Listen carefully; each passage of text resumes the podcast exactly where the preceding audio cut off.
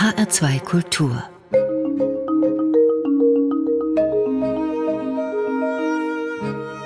Doppelkopf Heute mit Ildiko von Kürti. Willkommen. Ich freue mich, dass Sie da sind. Ich freue mich auch sehr, da zu sein. In Ihrem Buch ist der 15. Mai ein Schicksalstag. Morgen kann kommen, der Titel Ihres Romans. Frau Kürti, gibt es denn solche Schicksalstage in Ihrem Leben? Oh ja, es gibt eine Menge Schicksalstage. Oftmals ist es ja so, dass das Schicksal sich erst rückblickend erschließt und man dann weiß, was damals naja, sozusagen in Gang gesetzt worden ist. Es gibt natürlich Schicksalssekunden, wo sich das Leben von der einen auf die andere ändert, aber oftmals sind es ja die Prozesse, wo man vielleicht im Nachhinein sagt, ah ja, guck mal, da ist es eigentlich losgegangen. Und davon gibt es natürlich auch in meinem Leben eine ganze Menge an kleinem und großem Schicksal. Von dem ersten Liebeskummer, wo ich damals an dem Schicksalstag auch noch nicht wahrhaben wollte, dass das für immer ist. Es mhm. war aber für immer an dieser Stelle herzliche, immer noch herzzerbrochene Grüße an Stefan Ahrens, der mich mit 15 verlassen hat. In Büchern ist es immer so, dass sich die Sekunden dehnen. Kennen Sie diese Empfindung?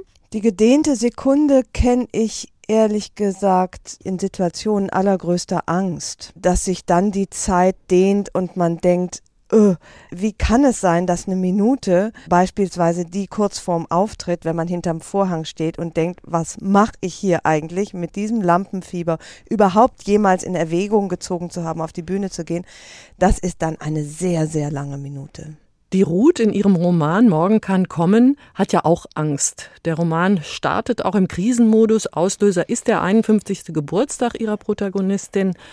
Wie haben Sie Ihren 51. erlebt? Am 51. war eigentlich schon alles wieder gut. Ich hatte den 50. fantastisch gefeiert und der stand mir auch nicht bevor. Ich hatte nie eine Beziehung zu runden Geburtstagen überhaupt zu zahlen. Das hat mir eigentlich nicht viel bedeutet, außer dass ich dachte, mit 50 mache ich ein großes Fest.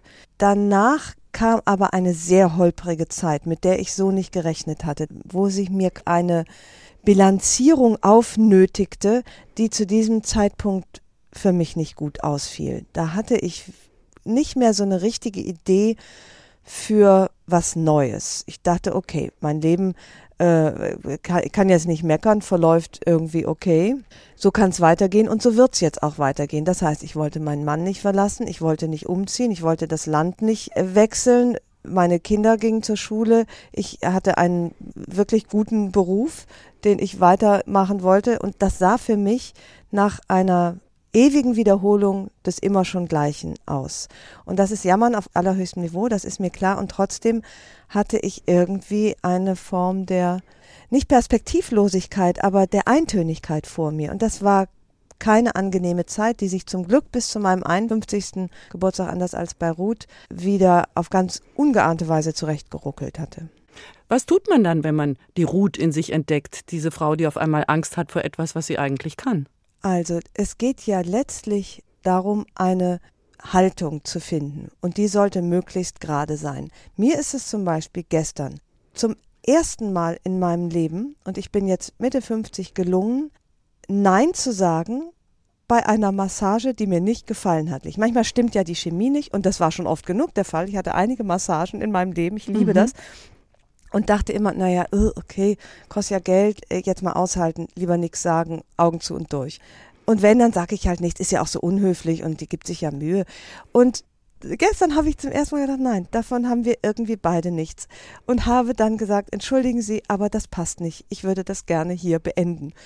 Und danach dachte ich, meine Güte, so alt musste ich werden, um endlich diesen Satz mal rauszubringen. Und das ist ja genau das, was ich versucht habe in der Figur der Ruth, die weitaus größere Probleme hat, als dass ihr eine Massage nicht gefällt. Sie lebt mit einem verbrecherischen Narzissten zusammen, wie sich nach und nach herausstellt. Also das ist insofern nicht vergleichbar, aber es ist wiederum vergleichbar, als, glaube ich, jede von uns diese Ruth-Momente so gut kennt, wo man sich gerade machen sollte, sagen sollte, ich bin erwachsen, ich sag jetzt nein oder ich sag ja zu mir selbst.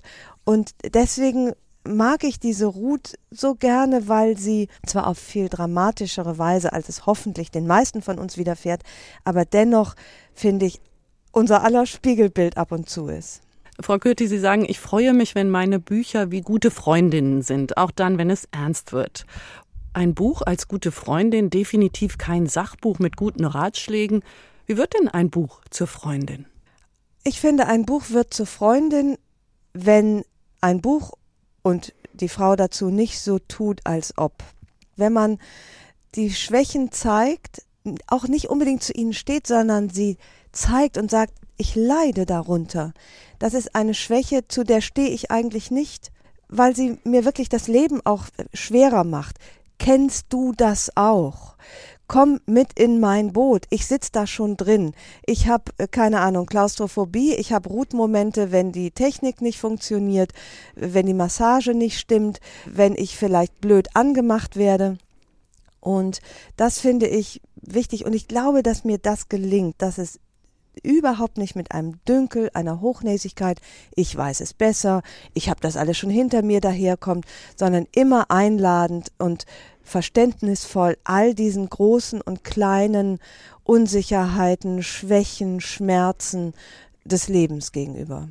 Das heißt, man kann Freundinnen auch für Minuten sein, sogar vielleicht für Sekunden, wenn man sich nur einen verständnisvollen Blick schenkt oder so. Wäre das auch eine Sekundenfreundin? Ach, das haben Sie jetzt echt toll gesagt. Ja.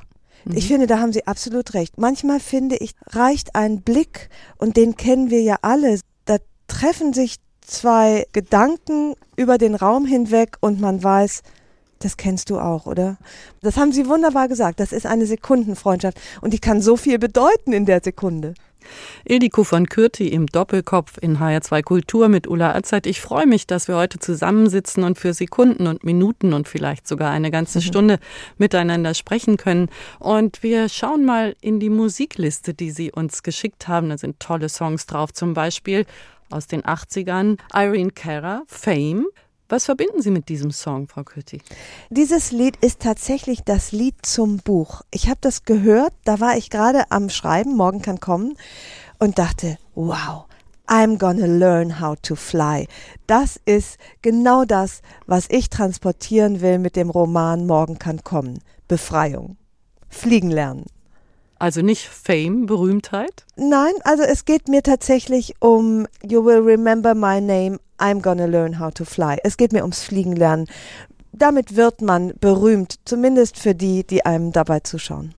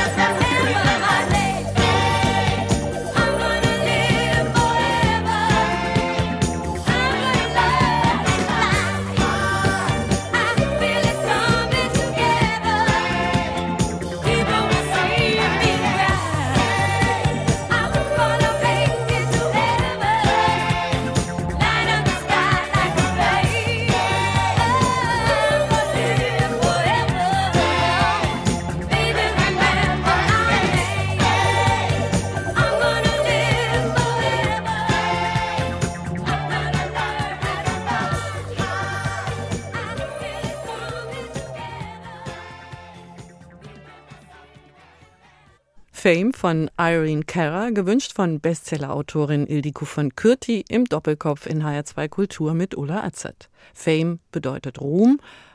Wäre ein Stern auf dem Walk of Fame in Hollywood ein Angebot, das Sie nicht ausschlagen könnten? Dafür würde ich unter Umständen sogar meine immens ausgeprägte Flugangst überwinden und kurz mal rüberjetten, ja.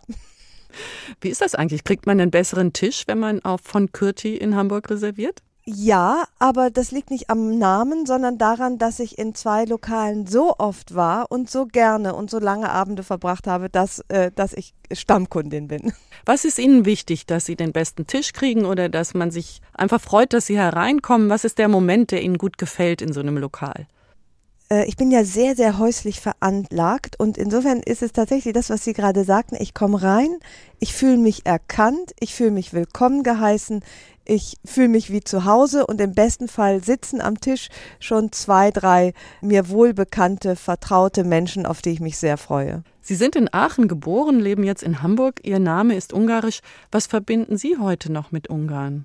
Ungarn ist das Land des Sommers. Ungarn ist das Land meines Vaters, der zwar in Deutschland geboren ist, aber einen ungarischen Vater hatte und wie sehr viele Exil-Ungarn 150-prozentiger Ungar war, sehr patriotisch. Wir haben alle unsere Sommerurlaube dort verbracht. Insofern ist das auch eine Form von Heimatland.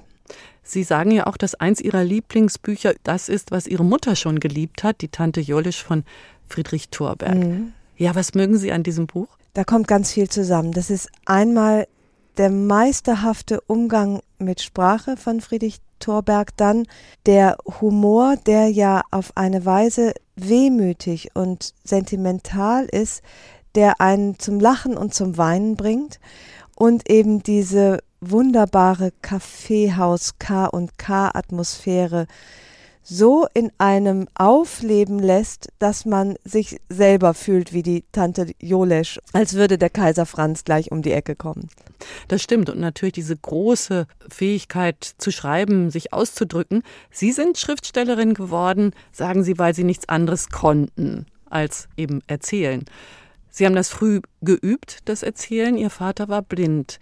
Was haben Sie ihm erzählt? Das begann mit Achtung Stufe.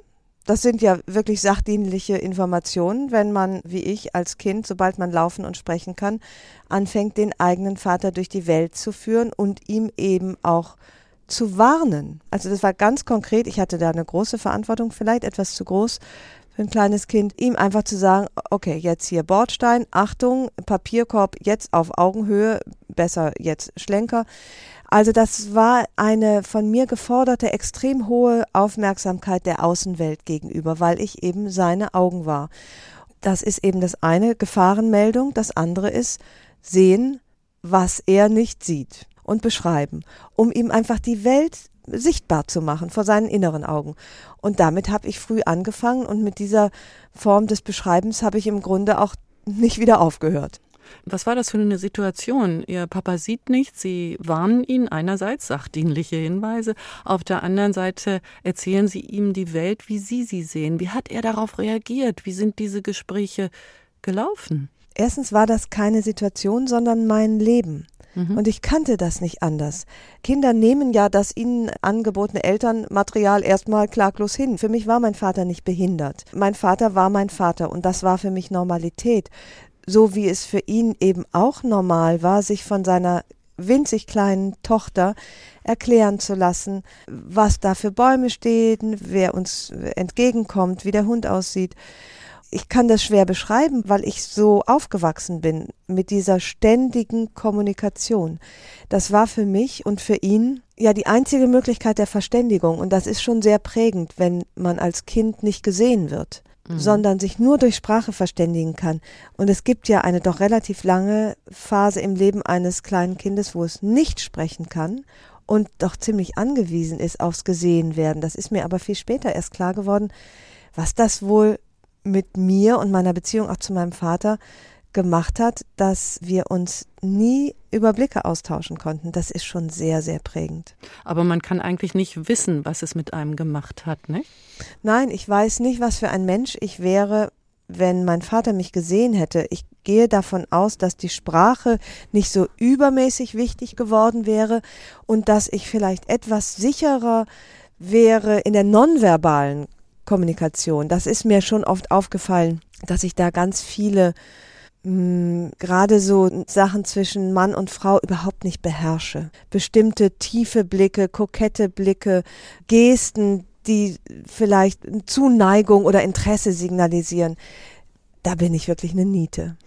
Da passt Ihr nächster Musikwunsch. Oft gefragt heißt der Song im HR2 Doppelkopf mit Ildiko von Kürti, Bestsellerautorin und heute zu Gast im HR2 Kultur Doppelkopf mit Ulla Azad. Einen May Kantereit oft gefragt. Du hast mich angezogen, ausgezogen, großgezogen und wir sind umgezogen.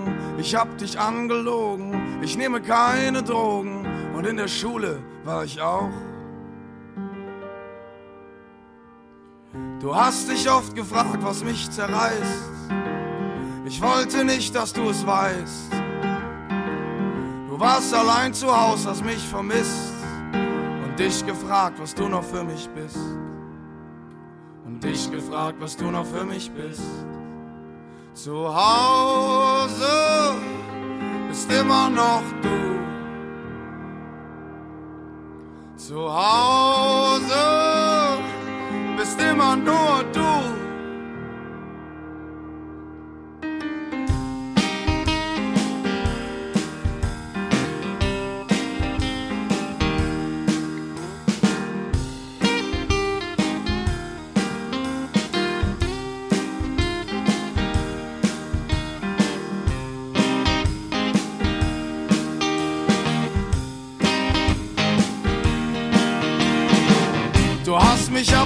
abgeholt und hingebracht, bist mitten in der Nacht wegen mir aufgewacht. Ich habe in letzter Zeit so oft daran gedacht. Wir waren in Prag, Paris und Wien, in der Bretagne und Berlin, aber nicht in Kopenhagen. Du hast dich oft gefragt, was mich zerreißt. Ich habe aufgehört, mich das zu fragen. Du warst allein zu Hause, hast mich vermisst und dich gefragt, was du noch für mich bist. Und dich gefragt, was du noch für mich bist. Zu Hause bist immer nur du. Zu Hause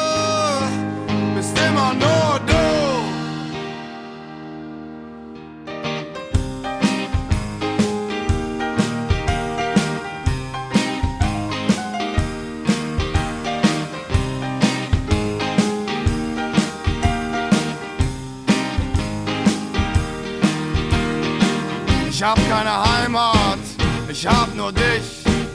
Du bist zu Hause für immer und mich. Du bist zu Hause für immer und mich. Du bist zu Hause für immer und mich. Du bist zu Hause für immer und mich. Du bist zu Hause für immer und mich. Du bist zu Hause für immer und mich. Hab keine Heimat, ich hab nur dich. Du bist zu Hause für immer und mich. Oft gefragt von Annen May Kantereit. Ein Song gewünscht von Ildiko von Kürti im Doppelkopf in HR2 Kultur. Frau Kürti, Glück entsteht nur durch das Gegenteil, habe ich aus einem Interview mit Ihnen behalten. Wie traurig muss man sein, um glücklich zu werden?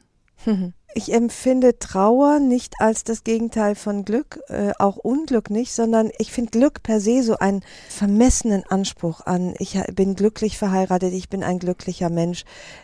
Daran glaube ich nicht. Ich glaube eben an die Höhen und Tiefen, die einander erst wahrnehmbar machen. Also woher soll ich wissen, dass ich glücklich bin, wenn ich nicht auch das Gegenteil davon kenne und eben auch zulasse. Und das war damals so gemeint, dass ich sagte, es gibt keine glücklichen Ehen. Oh, große Empörung, RTL, äh, shocking News, Bestseller-Autorin glaubt nicht an glückliche Ehen, hatten aber ganz Trash-TV-mäßig einfach den zweiten Satz nicht mehr dazugenommen, nämlich, dass ich diese Vereinfachung schwierig finde und dass das meiner Meinung nach der direkte Weg ins Unglück ist, wenn man glaubt, so etwas wie dauerwährendes, immerwährendes, dauerhaftes Glück sei überhaupt möglich. Und das wird uns ja ein bisschen weiß gemacht. Instagram, schöner mhm. Filter drüber, nur die Highlights posten, ich beziehe mich da ein. Und dann kriegt man das Gefühl, alle anderen, da scheint ja immer die Sonne, die knutschen immer morgens im Bett mit ihrem Ehemann, ob schon sie sind schon seit 25 Jahren zusammen sind, da läuft was schief bei mir. Das ist so schlimm und macht einem das Leben so schwer, wenn man glaubt, das Leben sei nicht in Ordnung, nur weil es schwer ist. Das war eigentlich für RTL ein bisschen zu viel, aber in dieser Stelle bin ich froh, dass ich das nochmal sagen darf, dass das Leben nur rund und erfüllt ist mit Tiefen und Höhen. Das ist letztlich ja auch eine Binse. Es gibt keine glücklichen Menschen, es gibt keine glücklichen Ehen. Wahrscheinlich gibt es noch nicht mal glückliche Kühe. Und das ist mir so wichtig, weil es eine enorme Entlastung ist, sich klarzumachen, dieser Mist, in dem ich gerade bin, das tiefste Tal, ist Teil eines in sich guten Lebens. Da gibt es einen schönen Buchtitel, der heißt Ich lieb dich, aber jetzt gerade nicht. Ganz genau, die Liebe hat so viele Gesichter und dazu gehört auch nicht zu lieben. Das muss sie auch aushalten können. Es ist auch der Satz stimmt auch, ich lieb mich, aber jetzt gerade nicht. Auch die Selbstliebe ist brüchig, aber nicht deswegen nicht vorhanden, nur weil man Momente, Wochen, Monate, vielleicht auch Jahre hat, wo man damit hadert. Und dieser irrsinnig blöde Buchtitel Sorge dich nicht lebe führt nämlich genau in dieselbe Richtung. Es müsste eigentlich heißen Sorge dich lebe. Es mhm. gibt kein Leben ohne Sorgen. Es gibt ja viele Bücher von Frauen für Frauen, die sich auch damit beschäftigen, wie man eben sein Leben, wie Frau ihr Leben leben sollte. Aber es gibt nicht so viele Männerbücher von Männern für Männer. Warum ist das so? Ich habe neulich so einen sehr, sehr lustigen, ich weiß nicht, ich kann das richtige Wort nicht dafür, so, so ein Ding, was man per Social Media geschickt kriegt, so ein kleinen, egal, Bild, Bildding. Und da war A Woman's Day da waren so 20 verschiedene Emojis in allen möglichen Emotionen abgebildet. Mhm. Und dann A Man's Day, da war genau einer. Von morgens bis abends immer so ein, ach, eigentlich alles okay. Und auch da möchte ich unbedingt die Wertung rausnehmen, weil diese emotionale Ausgewogenheit ja auch sehr viel für sich hat. Aber Frauen erlebe ich anders. Ein Auf und Ab und ein Gedanken machen. Oh, was habe ich da gesagt? Habe ich denjenigen womöglich gekränkt? Äh, muss ich da was wieder gut machen? Sollte ich hier nochmal, das liebe ich an Frauen, aber es macht sie natürlich auch viel empfänglicher vielleicht für solche Ratgeberliteratur, weil sie sich auch mehr Rat suchen, aber auch annehmen können. Ich mag das an Frauen, dass sie eigentlich immer auf der Suche sind nach dem besseren Selbst. Und Männer sind da zumindest für ihr eigenes Empfinden oftmals schon sehr viel früher angekommen. Da gibt es ein wunderbares Bild aus der Psychologie, dass man einen runden Tisch im Kopf hat und da sitzen lauter, ja, in unserem Fall dann eben Frauen, die irgendwas zu melden haben. Da sitzt dann also die gestrenge Frau, die sagt, was höflich ist oder was unhöflich ist. Da sitzt vielleicht auch noch ein Abbild der Mutter. Da sitzt die Frau, die man sein will. Und wichtig ist es, glaube ich, den Vorsitz zu übernehmen. Mhm. Wie bringt man denn, wenn man jetzt rational weiß, ich sollte jetzt Nein sagen oder ich sollte jetzt dieses tun oder jenes tun, wie bringt man denn diese Kakophonie im Kopf zum Schweigen? Wie machen Sie das? Ja, also diese Kakophonie der inneren Stimme, Stimmen muss man ja leider sagen, davon bin ich auch oft überfordert. Ich bewundere immer Menschen, die sagen, ich höre dann auf meine innere Stimme. Ja. Wie jetzt innere Stimme? Das sind innere Stimmen, die mhm. sich zanken wie die Kesselflickerinnen. Wie sie sagen, dann ist da das innere Kind, dann ist da die Mutter, dann ist noch meine Tante Hilde, die hat immer noch was zu melden. Dann ist da Batwoman, dann ist da aber auch die kleine Annika, die wie sich überhaupt nie was traut zu sagen. Und ich finde das wahnsinnig schwer. Und wenn Sie mich nach einem Rat fragen, würde ich sagen, ich kann keinen geben. Es ist dann immer wieder eine Konferenz der inneren Stimme und im besten Fall ja. Wie Sie sagen, hat man selbst den Vorsitz. Aber wer ist denn man selbst? Ich bin ja auch das innere Kind. Dann wiederum bin ich manchmal erwachsen genug, um meinem inneren Kind die Mutter zu sein, aber vielleicht hat manchmal das innere Kind recht, vielleicht hat Tante Hilde recht.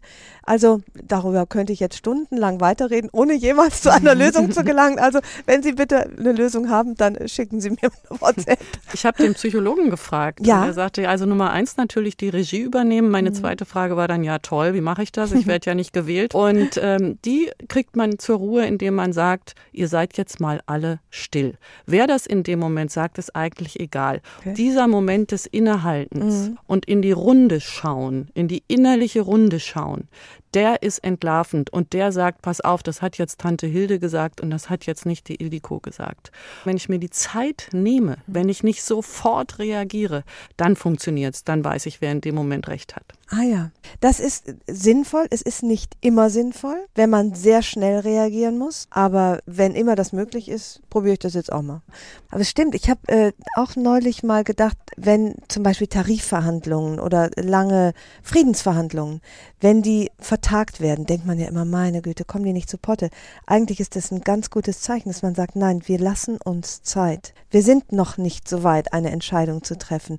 Und das finde ich eigentlich ein Hinweis auf Bedachtsamkeit und sich Mühe geben mit einer weltbewegenden Entscheidung. Und die kann ja für einen selbst weltbewegend sein, wenn es eben auch um kleinere Krisengebiete geht als um den Weltkrieg. Und das macht ja die Demokratie so anstrengend, Ja, dieses genau. wirklich auch sich Zeit nehmen, Zeit lassen. Ich finde es total interessant, dass Frauen innerlich eher eine Demokratie sind und Männer innerlich eher ein totalitäres Regime, nämlich ganz autokratisch eher mit sich selbst am Verhandlungstisch. Kann man das so sagen kann oder ist das totales klischeehaftes Männerbashing? Das muss ja nicht in der DNA sein, sondern es kann ja aufgrund der langen gesellschaftlichen Tradition dazu gekommen sein. Also das soll auch nicht mit Schuld oder mit Anklage verbunden sein, Mhm. ja. sondern einfach erstmal mit einer Feststellung, mit eventuell so sein könnte. Genau, ohne. Wahrnehmung. Mhm. Ja, ja, gut, lassen wir es als Wahrnehmung. lassen wir es als Mhm. Wahrnehmung. Sie haben zwei Söhne. Wie erleben Sie das Erwachsenwerden bei Ihren Söhnen? Hat sich da was verändert im Vergleich zu Ihrem eigenen Erwachsenwerden?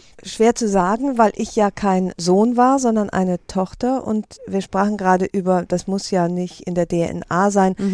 Ich erlebe schon einiges, wo ich denke, das ist wahrscheinlich männliche DNA. Und ich möchte keinen Shitstorm heraufbeschwören, weil ich es wirklich nicht wertend meine, sondern ich als Mutter feststelle, da scheint mehr aggressive Energie vorhanden zu sein. Und auch das aggressiv meine ich nicht wertend. Das muss ja möglich sein, dass man es als eine Form von voranpreschender Energie, die manchmal auch weniger empathisch ist, siehe Muttertag, wird gerne vergessen. Oder auch eine gewisse Form von Effizienz, die sich leider in, in einer Form von Wortkargheit manchmal äußert. Hier denke ich auch an meinen Mann, der bestimmte blumige Ausschmückungen einfach gar nicht für notwendig hält, weil es ja nichts zur Sache tut. Die sind sehr an effektivem Austausch interessiert. Wo ich noch ein Tschüss, mein Schätzelein und ich wünsche dir alles Gute, da hat der längst aufgelegt. Und zwar jetzt egal, ob Mann oder Sohn. Und das, ich meine das wirklich nicht anklagend. Und trotzdem fühle ich mich manchmal in meiner Familie ein wenig einsam als einzige Frau, weil es eben doch so ein paar Ebenen gibt, auf denen man, denke ich, mit anderen Frauen und dann eben auch Töchtern sich näher fühlt. Ich habe auch zwei Söhne, kenne auch dieses Wort karge und ich muss mich dann zurücknehmen, finde das so ein bisschen schade, weil ich meinen Gefühlen ja keinen freien Lauf geben darf. Meine Söhne sind erwachsen. Kurz in den Arm genommen muss reichen. Ich würde natürlich noch gerne an ihnen schnuffeln. Ich würde auch merkwürdige Blicke ernten von den Freundinnen. Ich finde es wirklich schwierig, die Söhne so groß zu ziehen, dass sie auch die, die Frauen lassen, wie sie sind. Ja, weil es manchmal, mein Sohn hat, wir hatten gestern eine Auseinandersetzung. Es ging einfach nur um, um eine Wohnsituation bei uns in der Wohnung. Also ich will gar nicht ins Detail gehen, aber mein Sohn 15 sagte den klugen Satz, und er war viel erwachsener in dem Gespräch als ich, weil ich war so angefasst und er sagte, Mama, versuch einmal daran zu denken, was ich als gut empfinde und du aber vielleicht nicht. Das ist was ganz anderes. Und ich sagte, verdammt, ja, das ist wirklich etwas ganz anderes. Nur weil ich das Gefühl habe, da kann man sich doch nicht wohlfühlen. Es geht um eine Zimmereinrichtung. Ist wirklich relativ banal. Stimmt das aber gar nicht. Und das geht im Großen wie im Kleinen, dass man da als Mutter, und da hat man, glaube ich, wirklich es schwerer mit Söhnen, sich zurückzunehmen, so wie Sie sagen, und sagen, da kann ich jetzt mein Schnuffelbedürfnis aber auch nicht ausleben, weil es nicht den Bedürfnissen des mir gegenüberstehenden jungen Mannes entspricht. Was können wir Freundinnen raten? Als gute Feministin würde ich natürlich jetzt aufschreien und sagen, oh, du musst eine positive Sichtweise auf deinen Körper entwickeln. Ja, ja, ja, stimmt alles. Ich finde, Body-Shaming ist so ein brachiales Wort für eigentlich auch so ein schulterzuckendes, liebevolles, aber manchmal auch verzweifelndes, genaues Hinschauen. Ich will das Frauen gar nicht abgewöhnen. Ach ja, groß Selbstliebe und alles. Ja, das ist wichtig. Aber es ist auch so ein unrealistisches Ziel wie das dauerwährende Glück. Man ist nicht ständig selbstliebend. Und die knubbeligen Knie, ich bin doch nicht blöd. Ich sehe doch meine Problemzonen oder das, was mir selber auch nicht so gut gefällt. Warum soll ich denn so tun, als fände ich das auf einmal schön? Ich finde es wichtig, eine Haltung zu entwickeln, die es nun mal mit einschließt. Aber das ständige, hoch, ich liebe mich so, wie ich bin, ist doch völlig unrealistisch. Und dafür mag ich Frauen, dass sie gar nicht erst so tun, als ob. Wahrscheinlich kommt daher das Kompliment, dass ihre Leserinnen sich in ihren Büchern erkannt fühlen, aber nicht ertappt. Ja. Ihre Protagonistin Ruth fährt ja Hals über Kopf hunderte Kilometer zu ihrer Schwester. Ist das so auch Ihre Sache? Wann passiert Ihnen das, dass Sie Hals über Kopf was machen? Selten. Nun ist Ruth in einer Situation, in der sie sich ja wirklich existenziell bedroht und in Frage gestellt fühlt. Hals über Kopf bin ich immer weniger. Ich, ich versuche schon einmal meine inneren Stimmen zur Ruhe zu bringen und nicht mehr immer das zu tun, was mir als erstes einfällt. Also so eine leichte Form der Impulskontrolle, die mir wesensfremd war, versuche ich jetzt schon hinzukriegen. Und das geht vom Essen, Trinken bis hin eben auch zu seelischen Nöten, inneren Krisen, die ich versuche nicht spontan lösen zu wollen. Also das heißt, ich bin verärgert, nicht gleich bam die E-Mail zurückschreiben, sondern wirklich nochmal 24 Stunden ins Land gehen zu lassen, so schwer mir das fällt. Ich übe mich in der Impulskontrolle. Sie haben sich einen Song gewünscht von The Clash. Das ist eine britische Rockband.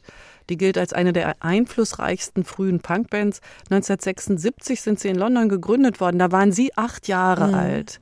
Wann haben Sie The Clash entdeckt? Tja, ich habe The Clash nicht entdeckt. Ich hatte einen punkaffinen äh, guten Freund, der mich auf solcherlei von Musik aufmerksam gemacht hat und fand ich super.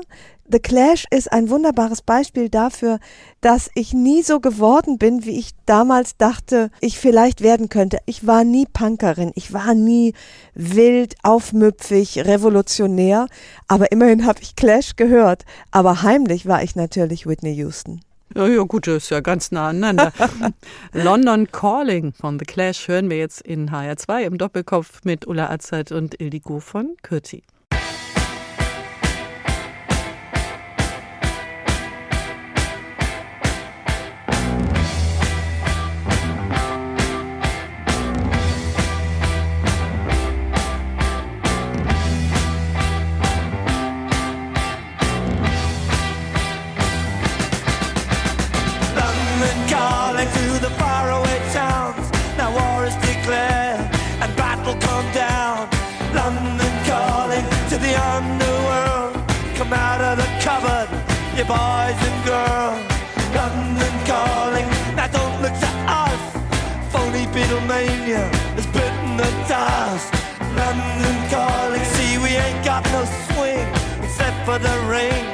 And the thing.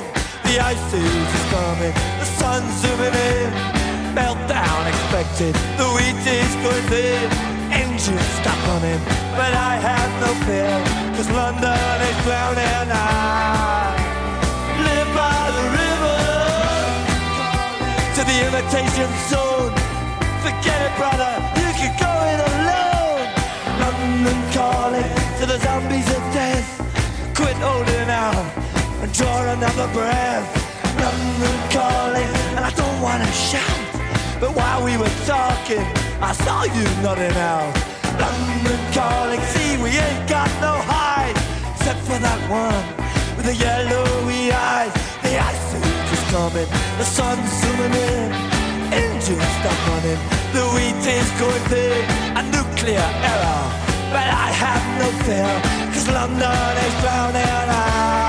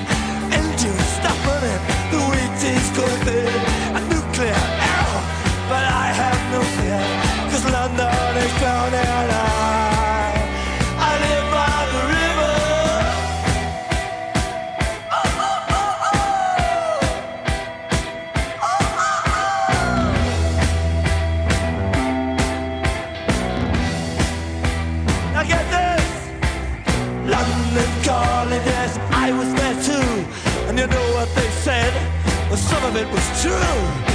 London calling at the top of the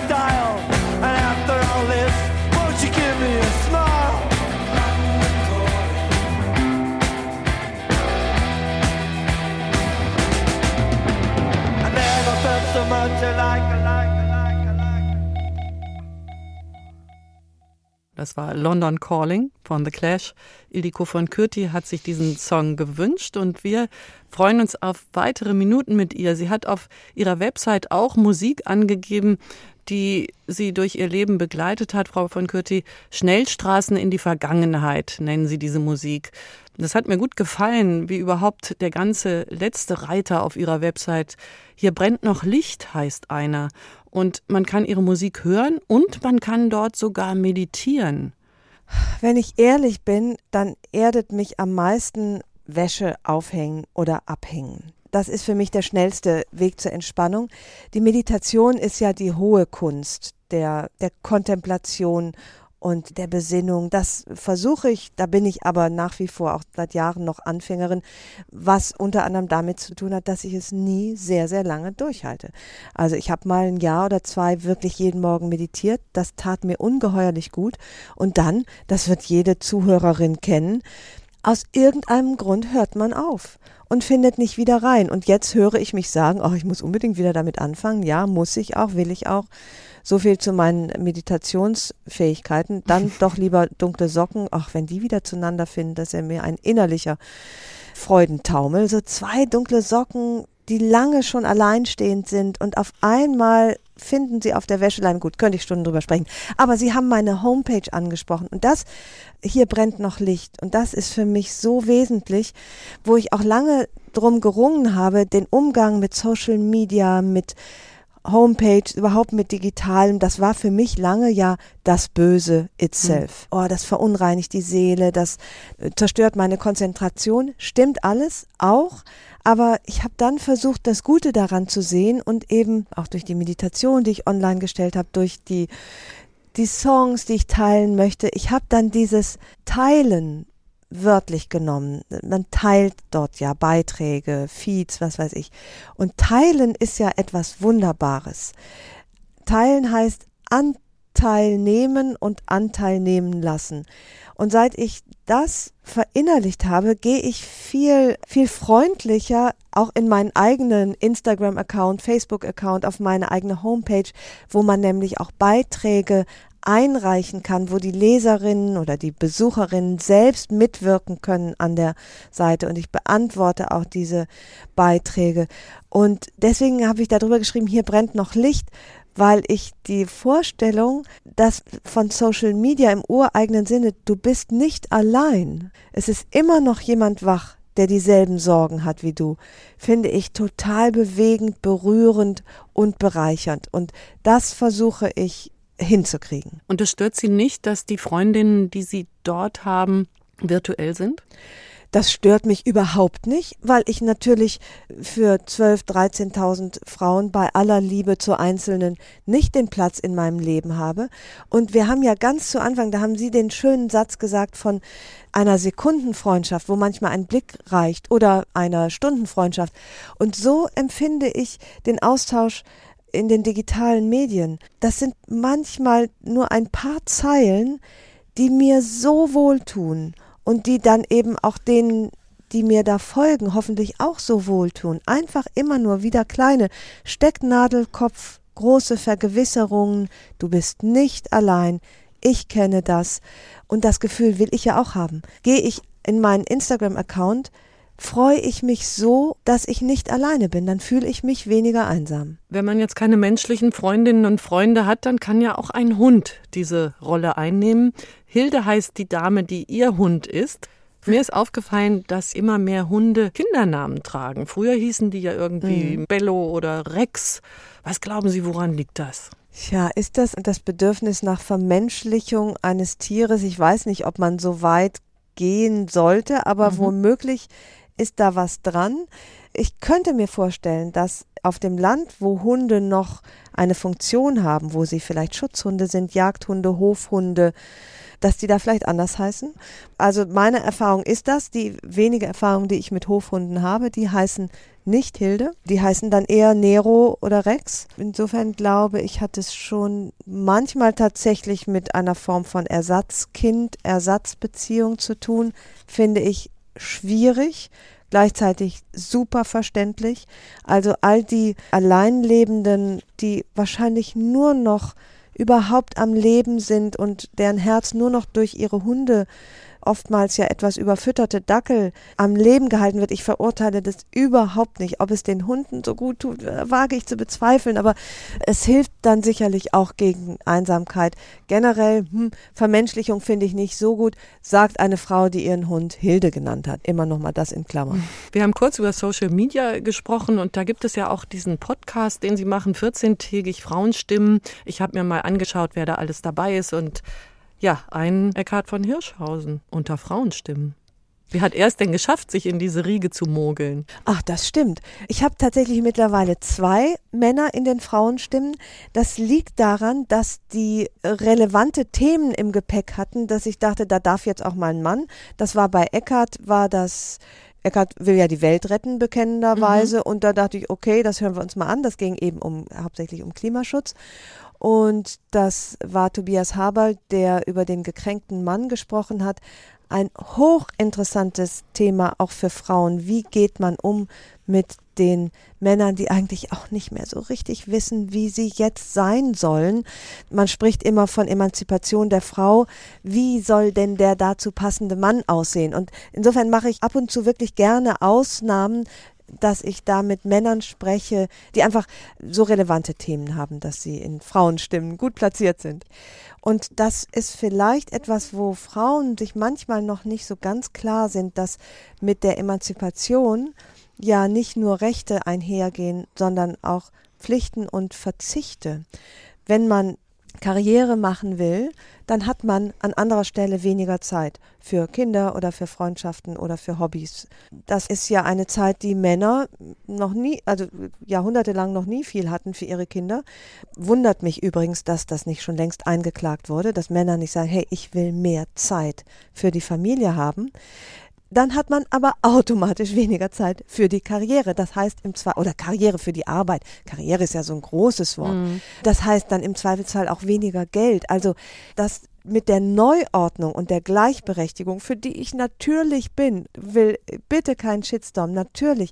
Aber man muss sich auf beiden Seiten der Geschlechter klar werden, dass damit eine enorme erstmal Unruhe entsteht. Man muss sich immer wieder neu aufstellen, diskutieren, wer macht was, wer steckt wo zurück, wer arbeitet weniger und darf dafür oder muss, je nachdem, wie man sieht, mehr mit den Kindern Zeit verbringen.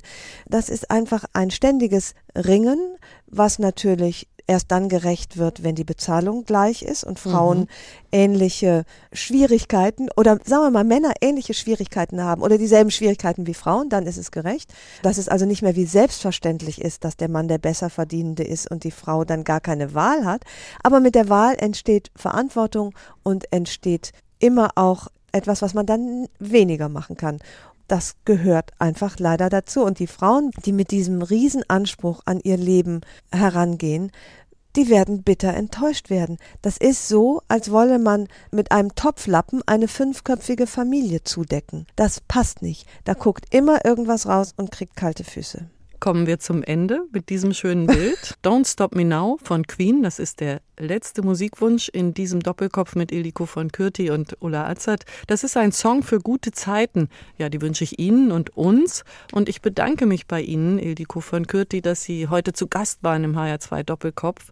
Vielen Dank, dass wir einen Blick in Ihr Zuhause werfen durften und äh, in das neue Buch. Bücher, von denen wir uns begleitet fühlen können, wie von einer guten Freundin, besonders dann, wenn es ernst wird. Ich danke Ihnen sehr. Es war eine Freundschaft für eine Stunde und dafür danke ich. Tonight I'm gonna have myself a real good time.